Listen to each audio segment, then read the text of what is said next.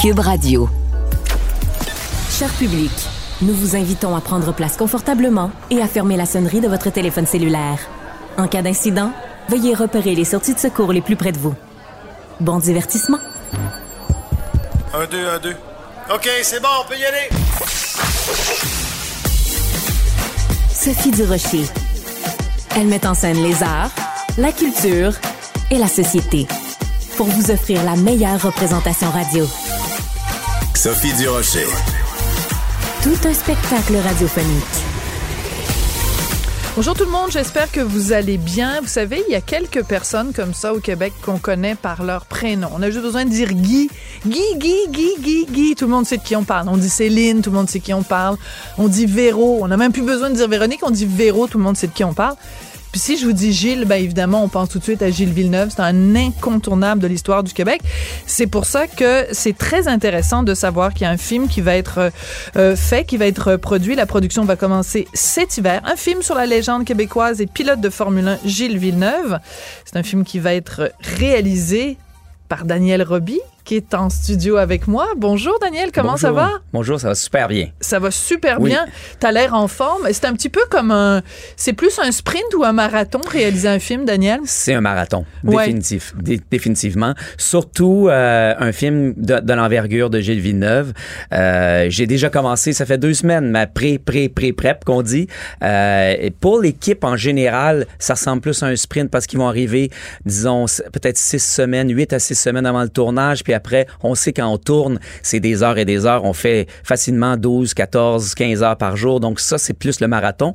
Pour le réalisateur, c'est sûr que moi, je suis là longtemps d'avance. Ouais. hein. avant la, la pré, avant la prep officielle, je vais faire facilement 6-7 mois de travail intensif, souvent tout seul ou avec équipe très, très réduite, mais sur ce projet, je vais travailler deux ans. Donc, le film va sortir en 2025. Donc, moi, c'est commencé, là. C'est les deux hein? prochaines années qui, qui commencent. Et tu vas euh, manger du Gilles Villeneuve, Ah oui. Du Gilles Villeneuve, dormir du Gilles Villeneuve.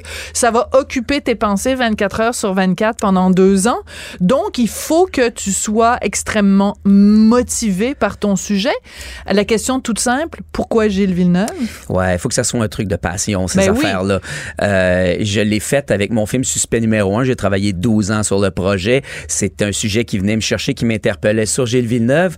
Moi, ça, ça, ça recule encore plus loin parce que quand j'étais tout jeune, avec mon père, on allait, on allait voir les courses de Formule 1 au, euh, au circuit Gilles Villeneuve, qui s'appelait pas le circuit Ben Gilles. Villeneuve dans ce temps-là, à l'île Notre-Dame. Mais euh, à toutes les années, on allait euh, au Grand Prix.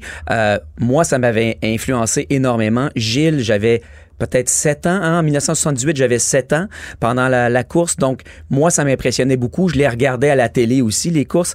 Et moi, pour moi, je rêvais de devenir un pilote de course. Avant même de penser à faire du cinéma dans ma vie, Hein? j'aurais voulu être pilote de course. J'avais envie d'aller faire les cours à, à Jim Russell, les cours de pilotage. Hein? J'avais analysé tout ça. Moi, j'avais fait, fait venir la, tout ça. J'avais pas dit à mes parents. J'avais fait venir la documentation par la poste pour voir comment je pouvais aller faire le. Ça Donc, tu es coûtait un pilote, cher. un pilote frustré, finalement? Totalement. Et mais c'est le fun, je peux assouvir ce genre de fantasme avec mes projets de films. Je l'ai fait avec d'autres, c'est-à-dire que quand je fais un projet de film, j'ouvre un univers dans lequel j'ai le privilège d'aller backstage, d'aller parler aux personnes qui l'ont vécu, de toucher aux, les voitures, on en parle, je vais les toucher, je vais m'asseoir dedans, chanceux. je vais donc oui, je, je sais, les auditeurs vont peut-être être un peu jaloux, les, les passionnés de course comme moi. C'est sûr que ça donne un accès privilégié à un milieu, ça va être extraordinaire. Pour les, pour les acteurs aussi, mais pour le reste de l'équipe aussi, on ouvre une porte sur un univers fa- fabuleux. Euh, en plus, on, on recule dans le temps, donc on s'en va la- au, au début des années 70. C'est quelque ça, chose c'est que tu peux pas d'exceptionnel. raconter sa vie au complet. Donc, tu choisis un moment en particulier de Ouais. l'histoire de sa vie. Et comme Ouais. ça se passe, évidemment, dans les années 70, la reconstitution d'époque est importante. Il faut pas que on soit assis dans notre siège puis qu'on se dise, ils ont tourné les coins ronds et tout ça. Donc, c'est un défi, un budget de 12 millions de dollars parce que évidemment il va avoir une carrière internationale pour ce film-là parce que Gilles était connu et est encore connu partout à travers le monde. Je te donne un petit exemple. Il y a quelques années de ça, je m'en vais en Italie et à l'aéroport, on est accueilli par une photo de Gilles Villeneuve. Euh, je me souviens plus si c'était en Sicile ou en Sardaigne, mais en tout cas, peu importe. Puis, euh, parce que c'est un dieu, Gilles Villeneuve, en Italie. C'est pas très surprenant parce que moi, selon euh, ce qu'on a vu, il y a un documentaire qui sort là, qui s'appelle Ville- Villeneuve-Péroni qui, qui relate la fin de sa carrière. C'est Ce film-là a été vendu partout dans le monde, mais en Europe, il est déjà sorti. Je veux dire, les gens, je crois que les gens sont dix fois plus fans de Gilles en Italie qu'au Québec. Puis au Québec, on est, on, On est, est fou fan. de Gilles. Oui. Mais là-bas, c'est c'est un, un autre niveau. Euh, chez Ferrari même, il y a la statue. Il y a eu combien de pilotes de, de Ferrari il y a eu en Formule 1 dans l'histoire? Il y a une seule statue chez Ferrari. C'est la fou. c'est la statue de Gilles. Donc ça nous donne une idée. ça J'ai des frissons en le disant. dans Mais le sens tu m'en donnes des de frissons, dire à oui. quel point on ne réalise pas l'impact de Gilles. Puis moi, je l'ai vu à un moment donné. J'étais en tournage en France. euh, et Pour je- Dans les brumes? pour, pour Dans la brume, exactement. Oui, dans la brume, Et pardon. puis à ce un excellent film d'ailleurs en à ce moment-là, je, je, je faisais des interviews parce qu'avant de, de réussir à financer le film de fiction, j'avais envie de, de faire un documentaire sur Gilles, puis j'ai interviewé un paquet de gens. Puis quand j'étais en Europe, moi, j'ai apporté mon, mon kit d'interview, puis j'ai contacté euh, Pa- Patrick Tambay, pilote de Formule 1 en France, et euh, un journaliste aussi. Quand je suis allé chez le journaliste de Formule 1 à Paris, dans son salon, il y avait une photo de lui et Gilles Villeneuve. Donc, c'est pour moi, c'est extraordinaire. Euh, Pat- Patrick Tambay qui me parle de son expérience, je pense qu'on a pleuré trois fois, moi puis lui, pendant l'entrevue, tellement c'était touchant. pourquoi on pleure en parlant de Gilles Villeneuve? Je pense à cause de son... Il a touché les gens à un niveau qui dépasse le sport. C'est-à-dire, peut-être par sa gentillesse, son, son côté, son ouverture d'esprit, son honnêteté. euh, ça, il y a comme une pureté dans Gilles Villeneuve. C'est bizarre parce que c'est un sport qui est quand même un sport de compétition extrême, je dirais, parce qu'il faut repousser les limites de la peur. Et surtout dans les années 70 où tu mettais ta vie en danger à chaque fois Beaucoup que plus qu'aujourd'hui. Les mesures sécuritaires n'étaient pas euh, ce qu'elles sont Il aujourd'hui. y avait un mort par année en Formule 1 dans ces années-là. Sérieux? C'était. Puis quand j'ai demandé à Jacques Duval, Oui. je disais pourquoi le sport automobile était si populaire? Lui, clairement, il m'a dit. C'était les accidents. C'est le danger derrière ça qui attirait les foules à Donc, la l'époque. possibilité que. parce qu'on voyait ces gens-là comme étant des gens qui frôlaient littéralement la mort. Parce que la Exactement. possibilité était toujours là à l'arrière de leur tête. Exactement. Pas qu'elle l'est pas du tout aujourd'hui, mais, elle était plus présente. Parce que les technologies d'aujourd'hui protègent les pilotes. On l'a vu dans les dernières années. Oui. Il y a eu des, des gros accidents avec des feux où les pilotes en sont re- ressortis indemnes, zéro, pas, pas une une égratignure. C'est extraordinaire, les, les Oui. avancées. Puis Mais à l'époque de Gilles... corrige-moi si je me trompe, mais c'est un accident de ski qu'il y a eu. Exactement. Quand Exactement. même incroyable. On dit un Exactement. pilote de Formule 1 et c'est, et c'est en Et faisant en du ski. ski que. Parce que ce que je disais, c'est qu'à l'époque, Gilles, étant donné cette compétitivité et, et pour réussir dans ce milieu-là, il, il fallait vouloir la place. Et il fallait être très, très intrépide sur la piste. Donc, à quelque part, un peu dangereux. Et je pense que à ce niveau-là, euh, la compétition entre pilotes était très difficile. Mais Gilles était tellement une personne accessible et honnête et gentil et proche qu'il ne s'est fait que des amis pratiquement dans le milieu de la Formule 1, qui est un milieu aussi galvaudé par des gens qui viennent de milieux très aisés. Je pense que la personnalité de Gilles a marqué les gens de- en Formule 1. Incroyable. Et, et c- et je pense que ça a eu un impact sur les, euh, les fans en Italie aussi, parce qu'au niveau des couleurs Ferrari, en particulier dans les époques où la Formule 1 Ferrari ne performait pas puis très bien, Gilles arrivait et arrivait à, cla- à classer la Ferrari quand même. Donc, pour, pour eux, c'était... C'était un dieu. C'était un dieu. Est-ce que euh, Jacques Villeneuve a collaboré de près ou de loin à euh, tes entrevues, ton scénario euh, ou, ou quoi que ce soit? Il faut... on parle de Jacques le fils, parce qu'évidemment, Oui, il y a Jacques oui, le frère aussi. Oui, tout à fait. Donc, Jacques le fils est, fait partie... Donc, nous, la famille Villeneuve participe au projet. Ils sont avec nous, ils sont derrière nous, ils appuient le projet. Ils nous fournissent du contexte, de l'information, des photos, de la recherche, tout ça, c'est extraordinaire. Faut, faut, faut comprendre que Jacques, le fils, l'époque que moi je raconte, il était tout petit. Hein. Donc, Oui. euh, lui, c'est moins une chose. Moi, je préfère parler au- à Jacques À le Jo- frère, ouais. qui était... Parce que moi, je raconte Gilles, quand il avait 16-17 ans à l'école secondaire, comment il a eu l'idée de faire de la course. Comment il a emba- embarqué sur une motoneige la première fois à l'époque où, mais vous allez le voir dans le film, mais à l'époque où il rêvait d'être trompettiste de jazz. Donc, OK. Alors, moi, je trouve ça très drôle parce que j'ai en face de moi un, un réalisateur qui rêvait jeune d'être pilote de course et qui finalement est réalisateur, qui va raconter l'histoire d'un gars qui était trompettiste de jazz, mais qui finalement est devenu pilote de. Finalement, tout est dans tout. Hein? Ouais. On- euh, comme quoi qu'on fait pas nécessairement ce qu'on rêve au début, Ben oui, mais, mais- on sait jamais où la vie nous amène. Exactement. Et, et donc ces années-là de sa jeunesse, euh, comment il a découvert ce talent exceptionnel? Il était déjà mécanicien, il vient d'une famille de mécaniciens, donc c'est sûr que. Mais nous, on raconte l'histoire d'un Québécois d'une famille peu fortunée en campagne, dans un champ, dans le fond d'un champ, qui va à la fin de, de, de l'histoire qu'on veut raconter, c'est comment cette personne a réussi à se rendre dans le bureau d'Enzo Ferrari en Italie pour se faire offrir le volant le plus convoité de la planète Terre. Donc, c'est un peu. C'est comme. Moi, j'adore ce genre d'histoire-là et tout le monde à travers la planète, on aime ces histoires-là. Quelqu'un qui est né pour un petit pain puis qui réussit. Tu sais, je veux dire, je vais faire un parallèle grossier, mais Céline, c'est un peu ça aussi. Elle vient de, de, de Charlemagne. Milieu excessivement modeste, réussi sur les plus grandes scènes du monde. Euh, T'as fait aussi le, film Louis Cyr, histoire différente, mais c'est- ces personnages-là qui sont plus grands que nature, qui ont quelque chose en plus, un petit supplément d'âme, comme disait l'autre, c'est, ce sont des gens fascinants. Totalement.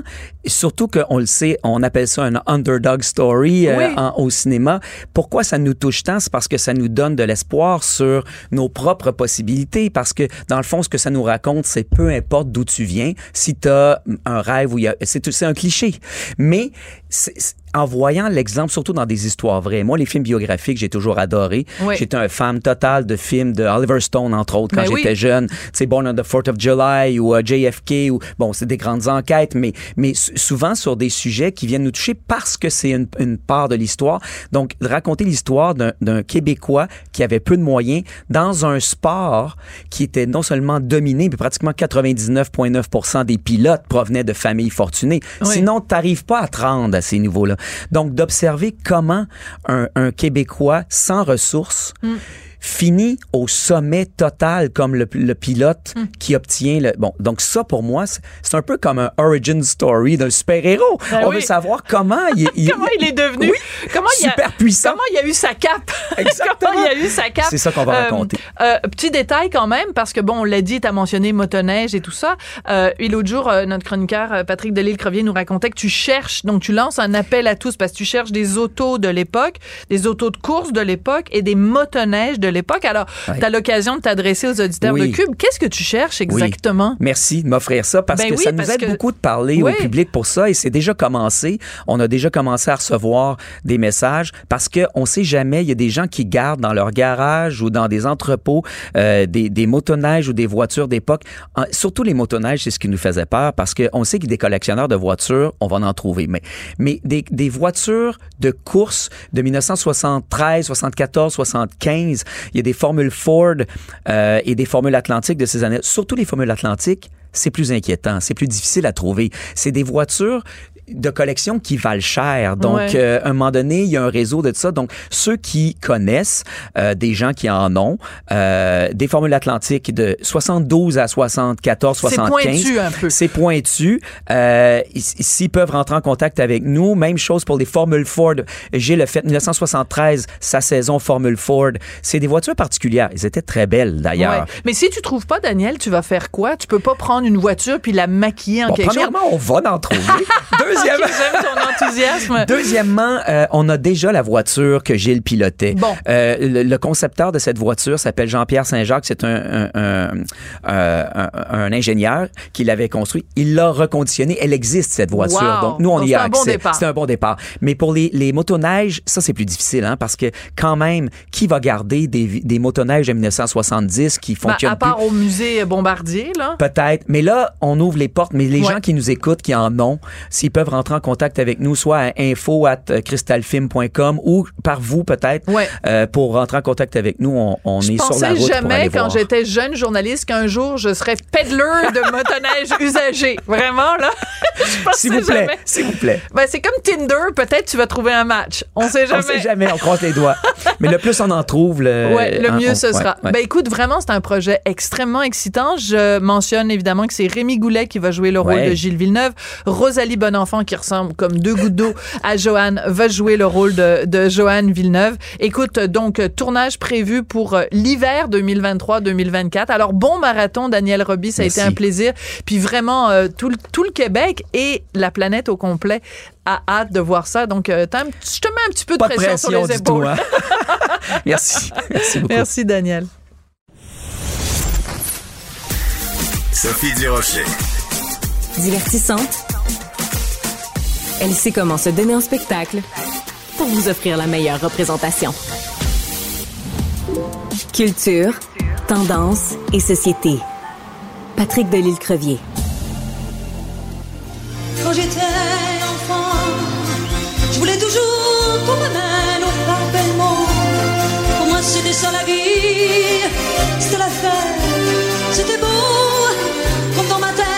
j'ai grandi, j'ai connu la vie. Et j'ai choisi d'habiter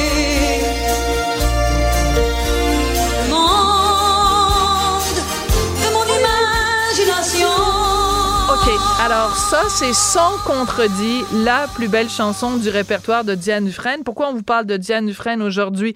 Parce qu'elle va être très bientôt intronisée au Panthéon de la musique canadienne. C'est ce dont on parle avec Patrick Delisle-Crevier, journaliste culturel au 7 jours. Bonjour Patrick.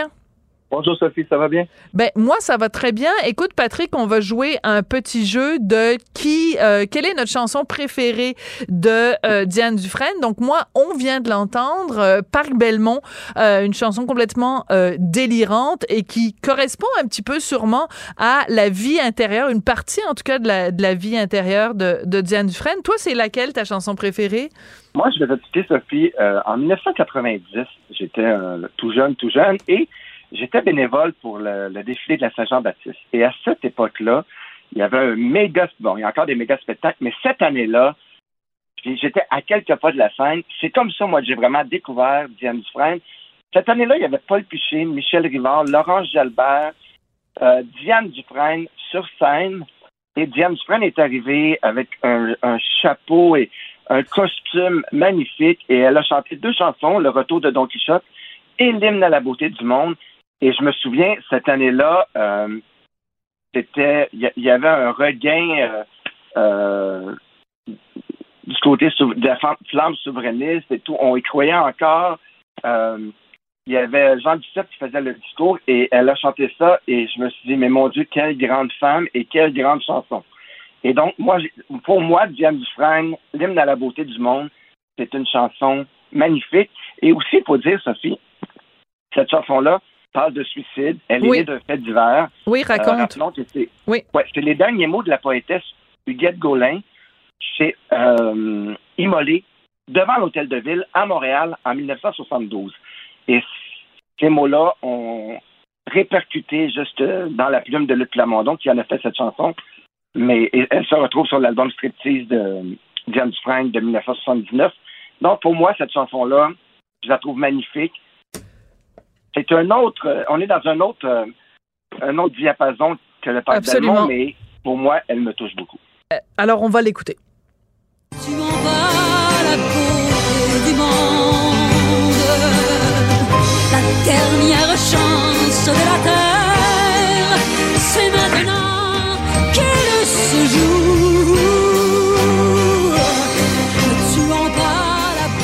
Magnifique, absolument. Puis t'as raison, quand elle le chante et qu'elle fait un, un, mix en fait, ou a fait qu'elle fait une une liaison avec euh, le retour de Don Quichotte de, de Michel Rivard, euh, qui est absolument extraordinaire. Il y a comme un lien intrinsèque, un lien générique, un lien organique entre ces deux deux chansons là qui sont pas du tout du même auteur et ni du même univers, mais il y a quelque chose qui marche là-dedans. Euh, Diane Dufresne, donc euh, intronisée au Panthéon de la musique canadienne.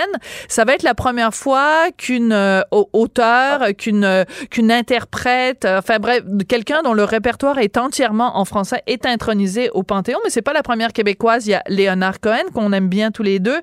Qu'est-ce que ça représente d'après toi que après toutes ces années, parce qu'elle a 78 ans, Diane Dufresne, qu'elle soit reconnue au Panthéon? Ben, elle-même, elle a été surprise par l'appel. Elle s'est dit, mon Dieu, mais enfin, un, premier artiste avec un répertoire uniquement francophone qui entre euh, dans ce panthéon. Et donc, c'est une bonne nouvelle, mais espérons qu'on n'attendra pas aussi longtemps pour en faire euh, en nommer un deuxième. Et, et Diane Dufresne a été claire. Elle a dit J'accepte, je me rends à Calgary. Rappelons que c'est ce soir, mais elle a dit Moi, je vous avertis, organisez-vous comme vous voulez, mais moi, je parle en français. Il n'est pas question qu'on me demande de parler en anglais. Je vais parler et remercier en français, et c'est ce qu'elle va faire. Et j'ai la chance de quand même connaître un peu Diane Dufresne, et ça me surprendrait qu'elle y ait de, de, de quelques mots anglais ce soir. Donc, bravo à Diane. Et j'ai une anecdote pour toi, Sophie. Ma première entrevue avec Diane Dufresne, c'est dans les années 80, milieu 90. Elle, elle sortait un album et euh, je l'ai, j'ai fait l'entrevue avec elle, mais je l'ai jamais rencontrée parce qu'à cette époque-là, c'était le début des chats et euh, on faisait ça dans un chat room, entre guillemets. Et donc, moi, j'étais dans une chambre, il y avait une porte, elle était dans l'autre et on se chattait. Mais j'avais pas le droit de lui parler et c'était la règle. donc, j'avais appelé ça mon entrevue numérique euh, avec, euh, avec Diane. Et donc, bon, c'est le genre de folie. J'ai même une photo d'elle, une autre entrevue, euh, où on est les deux couchés dans un cercueil. Elle n'est pas plate de Diane, et donc je suis bien content de l'avoir intronisée dans ce panthéon de la musique canadienne, avec, bon, faut dire, le Plamondon, Léonard Cohen, Daniel Lan- Lanois aussi. Et donc, euh, ce sont des, Québécois qui, sont aussi intronisés. Oui. Alors, euh, moi, quand on parle de Diane Dufresne, on, fait tout le temps référence à. euh, euh, on est, euh, on fait toujours référence à son côté excentrique. On parle de euh, magie rose, euh, on parle de, tu sais, de la démesure, on parle de, tu sais, son côté, ses, ses, ses costumes, son maquillage, c'est le côté euh, excentrique, le côté. Et pour moi, c'est l'intimité. C'est quand elle a commencé à écrire ses propres chansons, sa préoccupation pour l'environnement, euh, sa, sa capacité justement à toucher ce qu'il y a de plus intime et de plus personnel dans l'être humain. Je comprends qu'elle est à la fois les deux, mais je trouve ça très dommage que parfois elle soit réduite simplement à ses extravagances ou que, tu sais, quand euh, dans les années 70, quand elle se promenait avec euh, les fleurs de lys peintes sur ses seins, Ouais. euh, tu comprends ce que je veux dire? C'est que c'est, dommage que des fois, elle soit réduite à ça. Ouais, puis moi, ce que j'ai découvert, euh, euh, bon, euh, Génération oblige, j'ai vraiment découvert une Diane Dufresne. Moi, justement, la Diane Dufresne, des albums un peu plus posés, un peu moins centriques, Voilà. un peu plus personnels, un peu plus intimes. Et donc, moi, je connais surtout cette Diane Dufresne-là, au, au- du moins au niveau des entretiens et tout. Et, euh, et l'artiste aussi, parce que, il faut dire, notre Diane peint, et elle le fait très bien, et c'est magnifique ce qu'elle fait. Et donc, c'est une artiste autant visuelle que d'une grande chanteuse. Et donc, euh, c'est- une grande, il faut le dire. C'est une de nos grandes. On est dans la semaine des grandes. On a parlé de Céline, on a parlé de Charlotte Cardin, et là, on parle de Diane. Ouais. Donc, euh, voilà. Oui. Euh, donc, on parlait de nos euh, de nos chansons euh, préférées, euh, mais euh, euh, c'est c'est certain. Je pense, par exemple, à des à des plus jeunes. Tu sais, quelqu'un comme mettons Pierre Lapointe et tout ça. Plein de gens ont été influencés par Diane Dufresne. C'est quelqu'un qui, euh, tu sais, quand on regarde par exemple, ou même euh, dans, dans, un tout autre style, mettons euh, Hubert Lenoir là qui fait des frasques quand il va dans un gala ou qui, tu sais, qui se déguise, qui se maquille ben c'est clair que quelque part, il est le fils ou le petit-fils de Diane Dufresne, Hubert Lenoir. Ah, effectivement. Puis il y en a des Pelgag de ce monde et tout. Euh, c'est aussi euh, de la lignée de Diane Dufresne. En quelque part, il y a un clin d'œil là-dedans. Euh, effectivement. Et c'est drôle, Sophie, parce que je te parle souvent de mon, mon, mon filleul. Je lui ai fait entendre, maintenant, au Francophonie, puis j'ai fait entendre l'album Intemporel. Je sais pas si tu te souviens, c'est un album qui est sorti Ah? il y a quelques années. Et c'est des artistes, justement, comme des Pierre Lapointe, des Ariane Moffat et tout. Ariane Moffat faisait une reprise de striptease. Et c'est comme ça, moi, je l'ai mis dans l'univers de, de Diane Dufresne. Cet album-là, il est magnifique. Euh, il y a du, je pense que Diane Tell chante là-dessus. Et je me souviens, entre autres, du striptease de Ariane Moffat.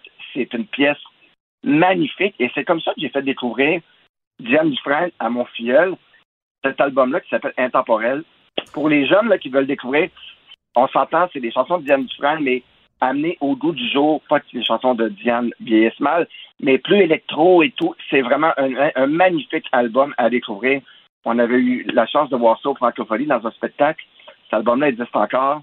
Alors, les jeunes qui nous écoutent pour découvrir le répertoire Diane Dufresne, Initiation 101, l'album Intemporel. C'est magnifique. J'aime bien ton initiation 101, ton côté pédagogique euh, qui ressort. Puis je vais faire mon petit côté pédagogique moi aussi. Donc, ça n'est pas ce soir, mais bien le 18 mai que Diane Dufresne va être euh, intronisée au euh, Panthéon euh, de la musique canadienne à, à Calgary. Euh, donc, euh, ben, merci beaucoup, euh, Patrick, euh, d'avoir rendu hommage à la grande Diane Dufresne. Et d'ailleurs, euh, hein, c'est prévu à l'horaire. Marianne, on la reçoit bientôt, hein, Diane Dufresne? Ah, j'ai tellement hâte. Euh, J'espère qu'elle va venir en personne parce que je l'aime d'amour, ma belle Diane. Merci beaucoup, mon beau Patrick. À bientôt, Sophie. Bye bye. Aujourd'hui, j'ai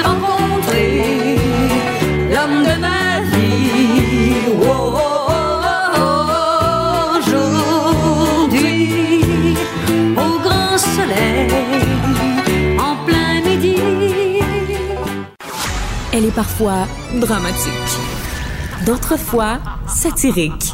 Mais chose certaine, elle ne joue jamais la comédie. Sophie Durocher. La rencontre Nantelle du Rocher. Non, non, non, c'est pas une joke. Sophie du Rocher, Duduche, elle va se défendre. Guy Nantel. Ben, c'est exactement ça qu'il faut faire. Un duo déstabilisant qui confronte les idées. C'est à s'arracher les cheveux sur la tête. La rencontre Nantelle du Rocher. Ça va être quelque chose. Guy, quand euh, le journal de Montréal, journal de Québec euh, a publié, ont publié ce gros dossier là sur euh, 100 millions euh, de, de population au Canada d'ici 2100, euh, ben il y a des gens au journal La Presse qui ont trouvé que c'était un dossier vilain, puis que c'était mon Dieu, c'était l'extrême droite, puis c'est donc qu'est-ce que c'est ça de parler en termes négatifs d'immigration? L'immigration, c'est formidable. Il y a personne qui doit rien dire sur l'immigration. Ouais, ben tu vas trouver que moi j'en dis beaucoup aujourd'hui. J'ai bien des choses à dire. Je vais parler pas mal. Regarde, Rimaël Coury écrit dans la presse un article à propos du plan de l'initiative euh, du siècle qui cherche à faire augmenter donc la population canadienne à 100 millions de citoyens via l'immigration essentiellement. Puis elle commence son article en, en affirmant que les défis de la survie du français sont réels. Puis elle affirme aussi que tout le monde a le droit de débattre d'immigration et de questionner les objectifs d'Ottawa par rapport à la question de la démographie du. Québec. Sur le coup, tu dis, bon, mais enfin, quelqu'un de sensé, on va pouvoir lire quelque chose qui a du sens. Puis là, elle rajoute, tout est dans la manière. Et c'est là que ça dérape. Ensuite, elle dit que si on fait un lien entre immigration de masse et menace existentielle de la culture québécoise, ben c'est simple, c'est qu'on est un adepte de la théorie du grand remplacement et que notre but, c'est d'exploiter les peurs de la population puis de rendre les gens hostiles par, par rapport à l'immigration. Et, ça, excuse-moi, mais c'est du gros n'importe quoi. Ben oui. La théorie du grand remplacement, pour ceux qui sont pas familiers, c'est une théorie de complotistes d'extrême droite qui prétendent, eux autres, qu'il y a une espèce de plan secret entre des élites qui dirigent les pays occidentaux qui cherchent à éliminer les populations blanches de la Terre. Non seulement ça relève du, ça relève du peu délire, mais il y a personne dans les médias d'ici qui fait la promotion de cette En théorie effet. ridicule-là. Mais non seulement mais ça- Elle Coury, là, elle peut pas s'empêcher d'associer Mathieu Bock-Côté à ça puis à l'extrême droite simplement parce qu'il a affirmé récemment que la nouvelle politique démographique du Canada va entraîner une submersion des francophones. Et puis, plus loin, elle rajoute même, chose certaine, on ne peut pas nier que ces théories conspirationnistes aux multiples variations haineuses gagnent du terrain de façon inquiétante au sein de la population. Alors, à Al-Khoury, puis à tous les nombreux auteurs qui sont pas juste à la presse en passant, hein, des gens qui sont assez à gauche, qui écrivent des livres aussi. Mais en tout cas, moi, je n'ai Ouais, vu ouais. beaucoup là, qui, qui vont faire avec du racisme, puis du xénophobe, puis de l'extrême droite, puis du grand remplacement. Moi, je dis, prenez votre gaz égal. On parle pas de chiffres avancés euh, par un gars dans- qui est sous dans une taverne. On parle de chiffres avancés par le gouvernement fédéral. Ben oui. Vous n'êtes pas d'accord, là, avec ceux qui y voient un prolongement? Ça se peut que vous ayez raison. OK? Ça se peut. Euh, mais, mais, mais répondez avec des arguments, pas avec des tentatives de discréditer par des insultes qui montrent justement juste la faiblesse de votre réflexion. Mais moi, j'ai l'impression que si, à un moment donné, euh, Mathieu Bock-Côté dit « le ciel est bleu », OK? Et que trois jours plus tard, Marine Le Pen dit « le ciel est bleu il va y avoir quelqu'un à la presse ou ailleurs qui va dire « Ah, ben on le voit bien, regardez ça, Mathieu Bock-Côté pense la même affaire que Marine Le Pen. Mhm, exactement. Eh, ma- Ben, ma- tu sais- sais-tu quoi? Mathieu Bock-Côté, il mange trois fois par jour. Puis euh, l'extrême droite, il y a des gens aussi qui mangent trois fois par jour. Ben là, c'est la preuve que Mathieu Bock-Côté est d'extrême droite, voyons donc. C'est, ce sont des raisonnements niaiseux, fallacieux, stupides, diffamatoires et, euh, et innocents Ben, c'est malhonnête. Écoute, je te, je te, lis un autre bout, OK? Elle dit Aujourd'hui, cette théorie mortifère, on parle de la, la, théorie du grand remplacement, est reprise et normalisée dans le débat public par des personnalités politiques et médiatiques de droite et d'extrême droite. Il arrive que qu'on la maquille un peu pour la rendre plus acceptable, mais le reste, que de ces, euh, il reste de ces choses ab abjectes que même le plus couvrant des maquillages ne peut camoufler. Mais faut-il avoir les yeux et les oreilles bouchés pour être incapable de faire la distinction entre la critique d'un système politique et la propagation de la haine envers les immigrants? Il n'y a personne qui critique les individus qui arrivent ici. On critique le fédéral oui. qui compte doubler le taux d'immigration, qui est déjà plus que le double, voire le triple de ce qui se fait ailleurs. Et c'est un droit fondamental en démocratie comme on peut dénoncer des politiques d'éducation sans souhaiter propager la haine envers les profs ou en santé envers les médecins. D'ailleurs, moi, je les mets au défi, ces gens-là, au lieu de dire des, des, des niaiseries vides comme ça, trouvez-en des propos haineux, là, mais identifiez-les de moi, puis voilà. même pas juste de moi. Allez sur mes réseaux sociaux, puis trouvez de mes fans qui propagent la haine. Parce que moi, là, ils sont éjectés immédiatement, peu importe de quel côté ici ils sont s'ils font ça.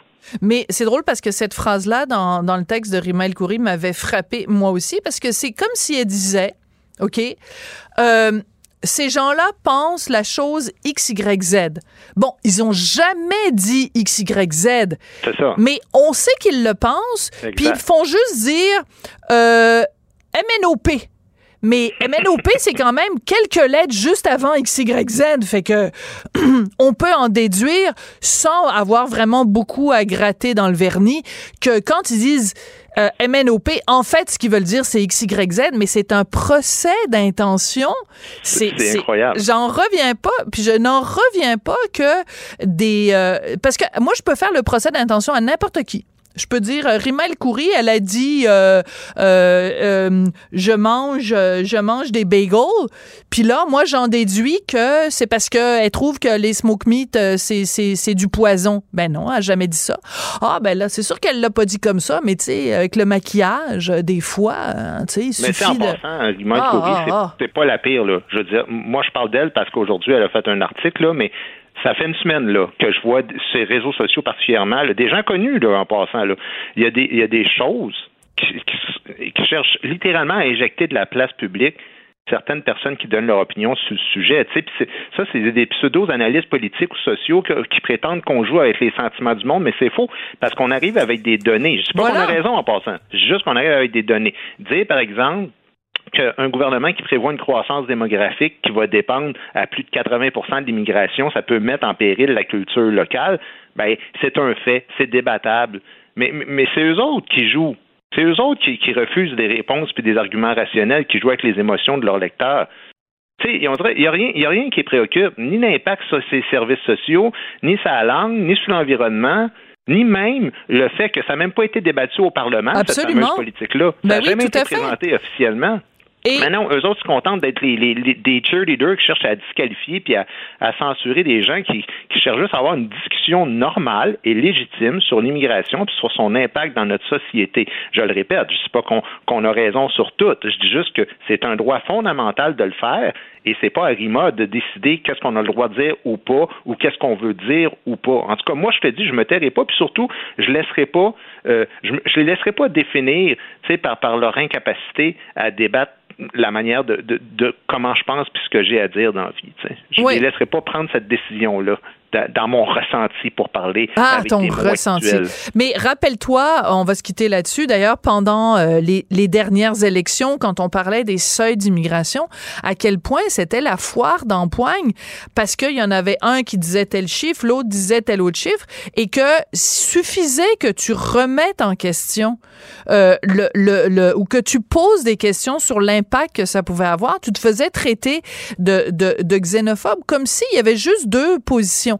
Il y a des gens qui sont hyper angéliques face à l'immigration, qui se ferment les yeux en disant ah il y en a, aucun impact, toutes les, il, y euh, devrait même pas y avoir de plafond au seuil d'immigration. En oh, donc on accueille tout le monde. Puis euh, de l'autre côté, tu as des gens qui sont comme complètement euh, hystériques puis qui disent quasiment qu'il qu qu faudrait couper le robinet au complet. Mais je me je me pose encore la question Autrement dit, est-ce qu'on peut avoir une discussion intelligente et calme sur l'immigration? Je pense qu'on n'est pas à la veille de. Ben, tu l'as dit tantôt. Moi, moi, tout ce que j'ai, c'est si vous voyez quelqu'un émettre des propos haineux, là, dénoncez-les Oui. sans hésiter. Si vous lisez une personne qui parle du grand remplacement, ben, appelez les choses par leur nom. Mais si vous avez un minimum d'éthique, là, extrapolez pas ces intentions malsaines de ceux qui pensent juste pas comme vous autres, puis qui sont résolument pas mal plus près du centre que des extrêmes auxquels vous les associez. C'est ça Ouais. que j'ai à dire là-dessus. Ben, c'est très bien, très bien résumé. Merci beaucoup, Guy Nantel. On se voit Merci demain. à toi. Merci. OK, au revoir. Professeur Duduche. Avec elle, pas de retenue. Looking up, shaking my fist as the thunder rolls. Now and then on nights like this, I catch a thunderbolt. I wanna like a and the clock on the wall. Avis à tous les amateurs, ce qu'on vient d'entendre, c'est Standing Room Only de Tim McGraw et le Festival Western de Saint-Tite qui a annoncé donc hier que la vedette internationale du country, Tim McGraw, qui serait la tête d'affiche pour l'édition 2023. C'est un gros, gros, gros morceau dans le milieu, dans cette communauté. Mélanie Comtois est responsable de la programmation du Festival Western de Saint-Tite. Elle est au bout de la ligne. Bonjour, Madame Comtois. Bonjour, ça va bien? Oui, ben moi ça va très bien, mais jamais autant que vous quand vous avez euh, eu euh, l'appel de confirmation ou c'était peut-être un courriel ou un SMS vous disant oui c'est fait, c'est signé, euh, Tim McGraw vient, vous avez dû pousser, euh, je sais pas, vous avez, vous avez dû ouvrir du champagne? C'était en effet un beau moment festif là, au sein de notre organisation. Euh, C'était un courriel.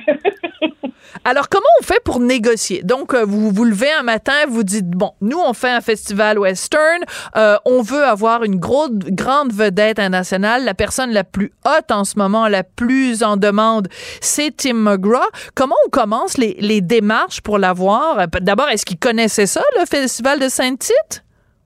Non, pas du tout. Comment ça se fait? En fait, ça, ça commence, c'est vraiment un gros travail qui se fait là, en amont plusieurs mois euh, avant.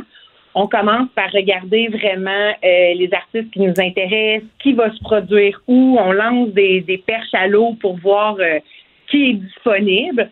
Euh, donc, c'est vraiment un, un long travail d'échange avec plusieurs maisons de production euh, concernant les, les devis, les, toutes ces choses-là. Et quand vraiment là, on, on, on arrête sur un choix, on souhaite vraiment que ça fonctionne. Euh, dans notre cas, là, ça a vraiment bien fonctionné. Euh, c'est sûr, là, comme que vous dites, euh, non, il ne connaissait pas Saint-Tite. Donc là, s'ensuit prouver qu'il nous sommes, voyez notre pedigree. Ouais. on va se le dire, là, quand ils vont sur Internet chercher le village de Saint-Tite, ça peut euh, porter à confusion. Qu'est-ce que vous voulez dire parce qu'ils se disent mon Dieu, c'est c'est petit? Parce que en temps normal, la hors festival, il y a combien d'habitants à Saint-Tite? Environ 3800 euh, habitants à Saint-Tite. Donc, sur la carte, là, c'est pas très gros pour eux. je comprends, je comprends tout à fait, surtout quand on est une, aussi grande vedette.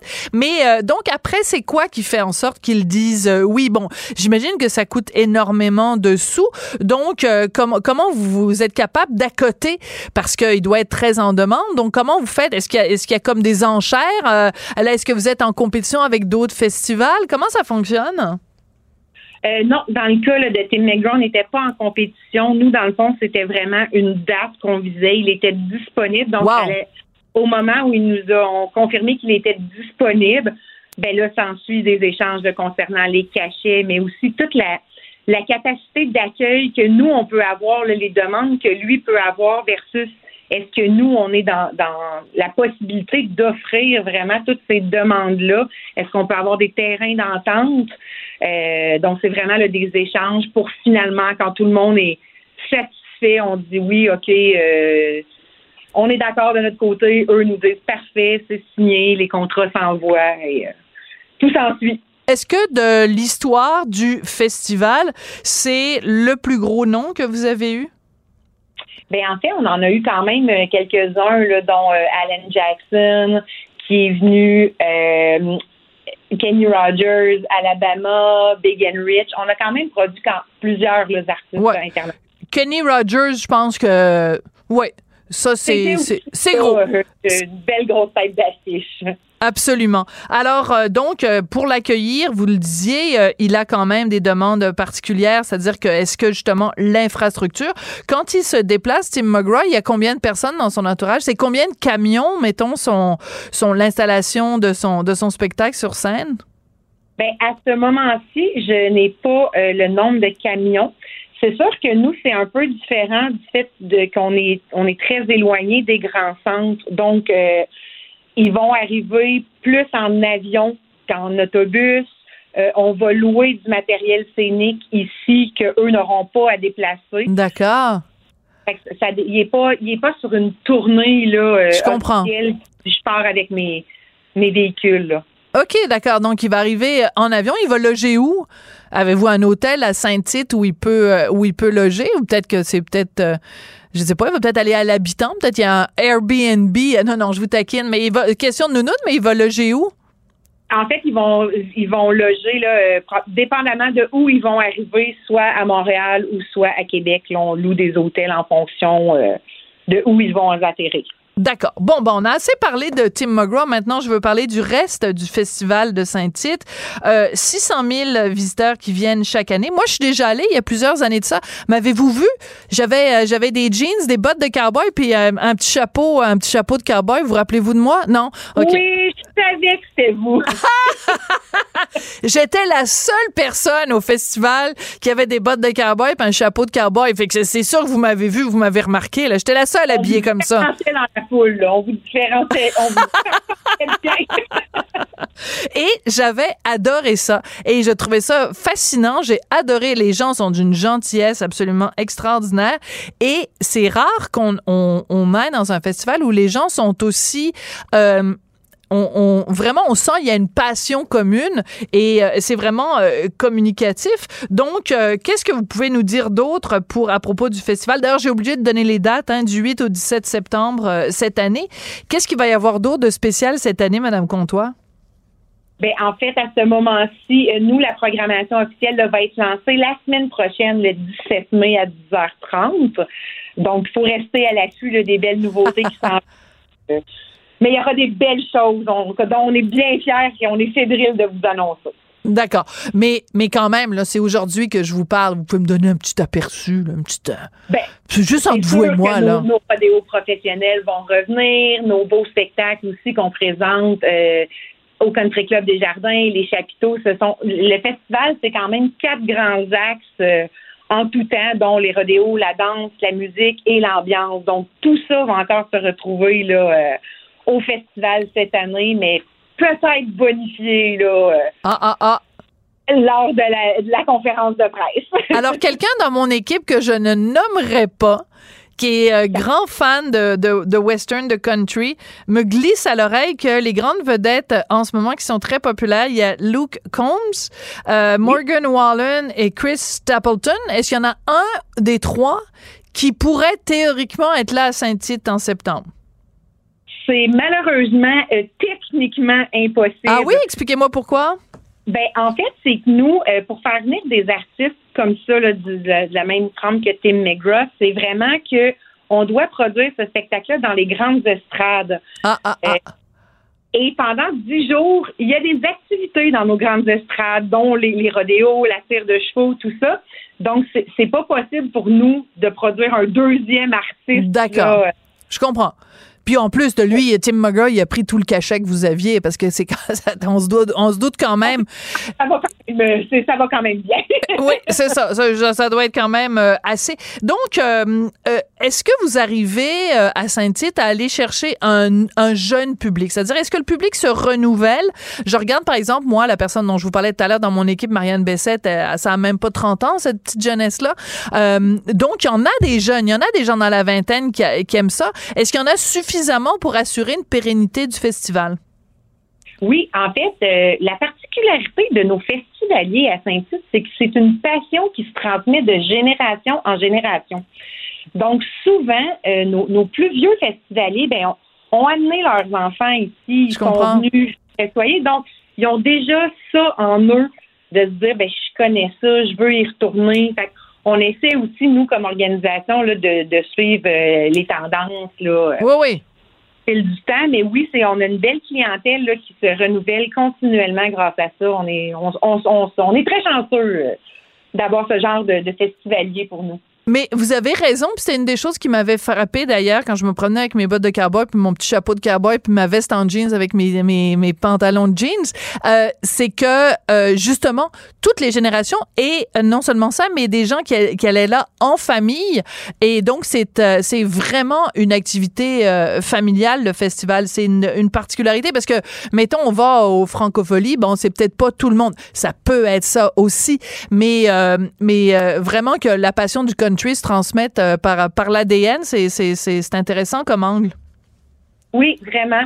Mais on, a tellement aussi euh, avec nos actes et tout, c'est très axé sur une clientèle très large. Donc, on réussit à rassembler tous ces éléments-là là, par, une place de la famille euh, et tout ça. Fait qu'on on est bien, on est bien choyés. Bon, ben écoutez, alors euh, Tim McGraw, donc euh, grosse, grosse, grosse nouvelle pour le Festival Western de Saint-Tite euh, au mois de septembre. 600 000 personnes qui vont venir euh, sûrement, comme les autres années. Hein. De toute façon, on a 10 jours pour faire la fête. Alors, euh, je vous souhaite du beau temps, puis euh, on a très hâte de savoir le reste de la programmation la semaine prochaine. Merci beaucoup, Mélanie Comtois. Vous êtes responsable de la programmation du Festival Western de Saint-Tite. Merci beaucoup. Merci à vous. J'espère vous voir en septembre. Oui, ben vous allez me reconnaître. Hein? Je vais être la seule avec euh, la seule avec un petit chapeau de cowboy. Je, je me suis trouvée très très très originale. Quand j'avais, ah, j'ai oublié de dire, j'avais un petit foulard euh, à carreaux aussi dans le cou. Tu sais, pour me parfait. distinguer, pour me distinguer de tout le monde, là, pour être vraiment différente de- du reste de la foule. Ouais, ouais, unique, unique. Et- oui, puis, puis Martineau, il y avait une petite veste en cuir aussi. il était- C'était c'était cute. On était mignons tous les deux. Oh, C'était Bon. un beau petit couple. Un beau petit couple. Vous avez tout à fait raison. Merci beaucoup, Mélanie. Alors, je voudrais remercier Tristan Brunet-Dupont à la réalisation, la mise en onde, Marianne Bessette à la recherche. Passez une excellente journée. On se retrouve très bientôt. Cube Radio.